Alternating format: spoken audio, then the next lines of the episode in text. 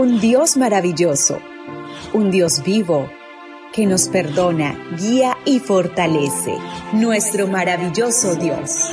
Descubre en la devoción matutina para adultos palabras de aliento que vienen de lo alto.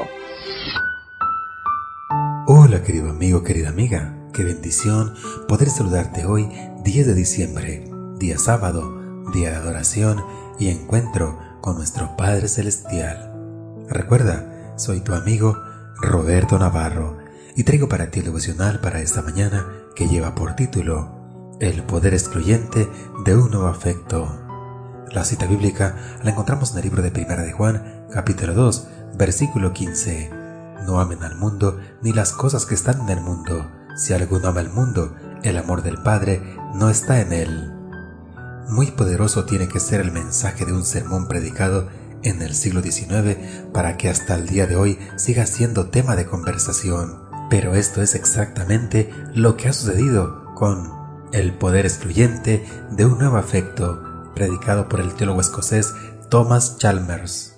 ¿De qué trata? Chalmers dice que hay básicamente dos formas de intentar vencer el amor a los placeres del mundo. Una consiste en decirse a uno mismo que esos placeres en última instancia no valen la pena, que todo lo que hay en él es vanidad, y esperar que con el tiempo el corazón se resigne a vivir lejos de esas tentaciones.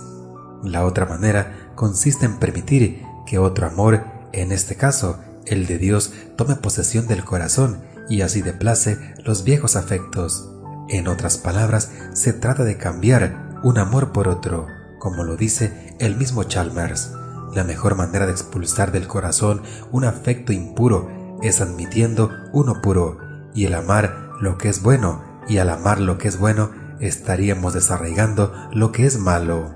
¿Cuál de estos dos métodos tiene mayor posibilidad de éxito? No hay comparación.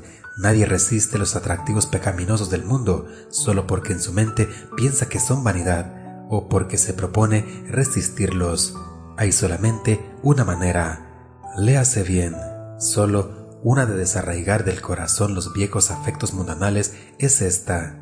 De modo que si alguno está en Cristo, nueva criatura es, las cosas viejas pasaron, todas son hechas nuevas. Segunda de Corintios 5:17. ¿En qué sentido es que todas las cosas son hechas nuevas? En el sentido de que un nuevo amor se ha apoderado del corazón, expulsado los viejos afectos y ahora esa persona comienza a odiar las cosas que antes amaba. Si apreciamos el carácter de Cristo y tenemos comunión con Dios, el pecado llegará a sernos odioso. ¿Estás luchando contra esos viejos afectos? No sigas, más bien, permítele a Cristo entrar en tu corazón. Lee de Él, piensa de Él, habla de Él, ora a Él.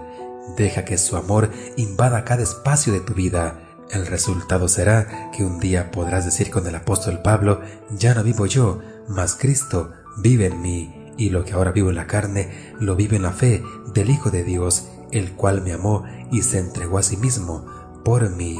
Gálatas 2.20. Que tu oración esta mañana sea, bendito Jesús, apodérate de mi corazón, invade cada rincón de mi vida, que nada en mí escape a la poderosa influencia de tu gran amor. Deseo para ti un día de abundantes bendiciones y espero que mañana nos volvamos a encontrar en este mismo lugar, en la matutina para adultos. Devoción matutina para adultos. Nuestro maravilloso Dios. Una presentación de Canaan Seventh Day Adventist Church and DR Ministries. Hasta la próxima.